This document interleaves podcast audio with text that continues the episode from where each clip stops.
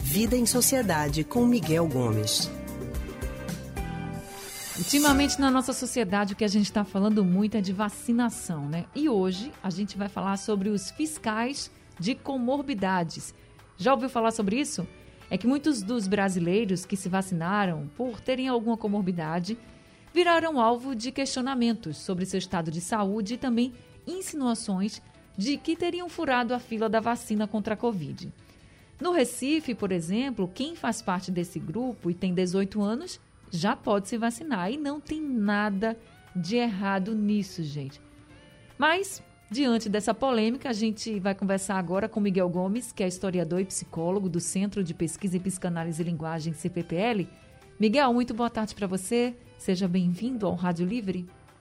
Boa tarde, Anne. Boa tarde, ouvintes e é, ouvintes homens e mulheres.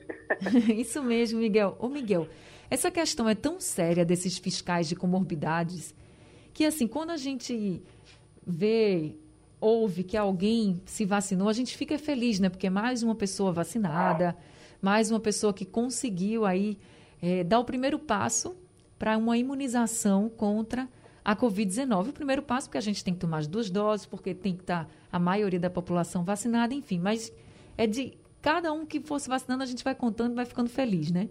Mas com essa história dos fiscais de comorbidades, teve gente, inclusive, que deixou de comemorar que estava tomando a vacina para uhum. evitar uma certa cobrança. Eu queria que você falasse um pouquinho sobre isso, do que, por exemplo, pode levar uma pessoa a, fiscar, a ficar né, fiscalizando se a outra tem ou não comorbidade, qual é a comorbidade, se está dentro do grupo, enfim. Pois é, isso é uma situação muito triste, né?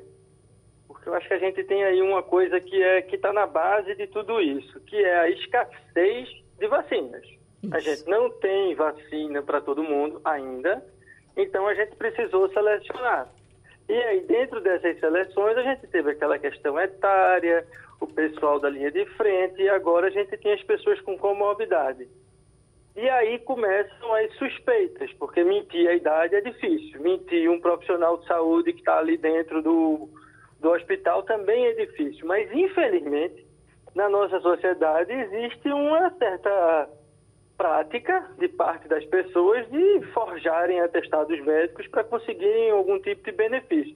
Então, isso leva a, a essa suspeição de que algumas pessoas que estão se vacinando por uma comorbidade estariam mentindo uma comorbidade para antecipar a vacinação, o que é injusto, né? Porque a gente tem aí, primeiro, uma situação esdrúxula do ponto de vista social, né? Que a gente não consegue confiar nas pessoas, né? Quando na verdade o problema aí é a falta de vacina. A gente não deveria nem estar tá fazendo essa seleção por comorbidade, talvez a gente deveria estar tá vacinando a todo mundo, mas a gente não tem vacina, a base é essa. E aí as pessoas que não estão sendo vacinadas agora ficam fiscalizando, achando que todo mundo que está indo, que é mais jovem, com uma comorbidade, é, recebendo a vacina, está forjando. O que é uma grande injustiça, porque a, as comorbidades elas não são visíveis, né? não é uma, um, um problema que você olha a pessoa e vê. Às vezes é um problema que não tem nem um impacto grande no dia a dia da pessoa, mas que, caso ela contraia o vírus da Covid, ela vai estar em grande prejuízo em relação às pessoas que não têm uma comorbidade. Né? É e aí o povo fica olhando isso e fica achando que a pessoa está mentindo, quando não é verdade. Eu li relatos, por exemplo, de pessoas com HIV, pessoas jovens HIV positivo. E aí tem direito de tomar vacina é, antecipadamente, mas ficam constrangidas, porque o HIV é uma condição que ainda passa por uma estigmatização muito forte. Então, veja, a pessoa toma a vacina para se proteger de algo que é grave, mas não pode sequer comemorar em uma rede social, porque alguém vai dizer, Ei, por que tão novo, está tomando isso aí? E a pessoa precisa se expor para dizer qual é a comorbidade que tem, ou ficar calada né, e aguentar as suspeições é uma situação realmente muito delicada e que é fruto dessa nossa sociedade que, infelizmente, é, é, celebra o jeitinho. Né? Parece que a pessoa que dá um jeitinho para conseguir alguma coisa, burlando a norma, burlando a, a, regra, em vez de ser condenado, muitas vezes ele é exaltado porque conseguiu dar uma desperte e furar a fila e conseguiu alguma coisa. Né? Vê isso muito, por exemplo, com fiscalização de trânsito, né?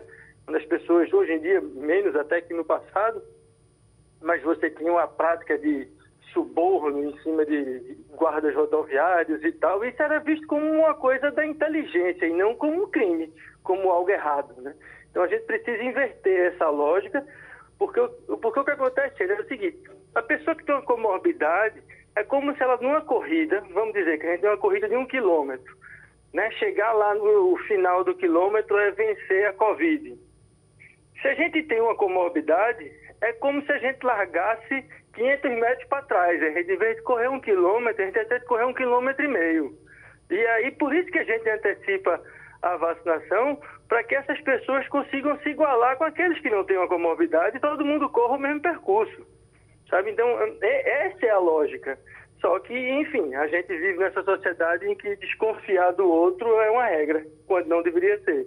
Pois é, e aí, como você falou, Miguel, é algo histórico né, que a gente já convive há muito tempo com, com isso.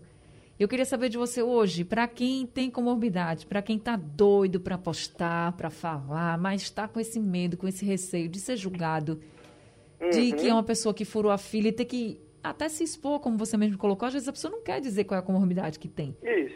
Mas porque, por exemplo, no caso da, do HIV, é uma exposição, a pessoa não quer falar sobre isso, né? Quando é só uma pressão só eu digo assim, nesse sentido, né? Quando é uma pressão alta, e aí que está incontrolável, que realmente está dentro do quadro, a pessoa até diz, não, realmente tenho pressão alta, eu estou nesse grupo, enfim. Mas tem gente que não quer se expor e é totalmente direito dela. E a pessoa quer comemorar porque está tomando a vacina, porque quem não quer tomar essa vacina hoje é porque ainda não entendeu a gravidade que nós estamos passando. Aí o que, que essa pessoa faz? Como ela pode evitar essa situação de constrangimento junto a outras que estão ali para fazer apenas os julgamentos? É, aí essa pessoa vai ver a estratégia dela e de como celebrar. Eu celebraria, independente da minha, da minha comorbidade, se eu tivesse enquadrado nessas categorias. Mas eu acho que aí cada pessoa tem que ver como ela se sente diante de sua comorbidade, né?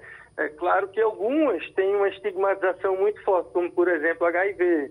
Né? Então a pessoa se expor assim, nem todo mundo está é, é, tá num ambiente que pode se expor dessa forma e ser acolhido pelas pessoas que estão próximas. Muitas vão ser, é, vai sofrer algum tipo de discriminação e tal, então a pessoa prefere não revelar e aí algumas preferem mesmo não colocar ou dizem que tem uma outra comorbidade.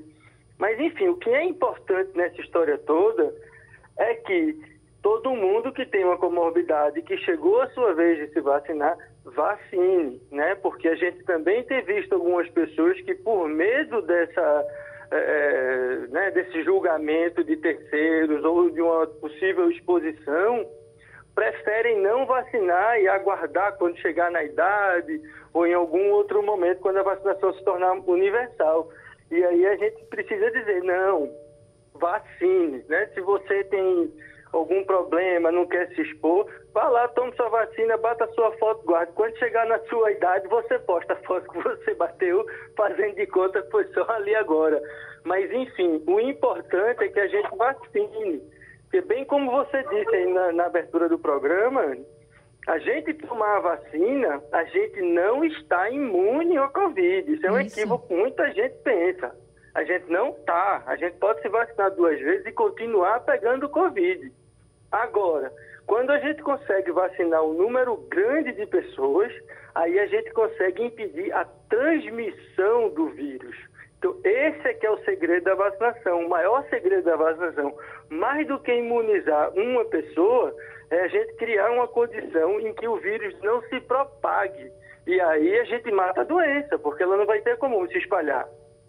Né? Então, é isso, isso é que é importante. Então, para isso é importante que todo mundo se vacine. Quem tem comorbidade, quem é da área de saúde, quem é professor, quem é policial e quem está na idade de vacinar. O importante é que todo mundo vacine E que outra coisa, a gente não precisa escolher vacina, né? Esse negócio de sommelier de vacina que também existe, né? A gente fica esperando para escolher a vacina X ou Y. A vacina boa é a vacina no braço, seja ela qual for, dessas que estão aprovadas pela Anvisa. É isso mesmo, Miguel. Todo mundo tem que se vacinar. Obrigada, viu, por conversar com a gente. E para você que está nos ouvindo agora, não tenha vergonha de se vacinar, vá se vacinar. Se alguém lhe julgar, você mande conversar com o médico que diz que você tem a comorbidade e pronto. O negócio é se vacinar, não tem isso não, gente. Tem que ir se vacinar para a gente acabar de uma vez por todas com esse risco todo que a gente está vivendo nessa pandemia. Miguel, muito boa tarde, viu? Obrigada, se cuide e até semana que vem. Para você também, Anne, um abraço, um cheiro em todo mundo que está nos ouvindo e vamos manter essa força e essa vacinação. É isso aí. Acabamos de conversar com Miguel Gomes, que é historiador, psicólogo do Centro de Pesquisa em Psicanálise e Linguagem, CPPL.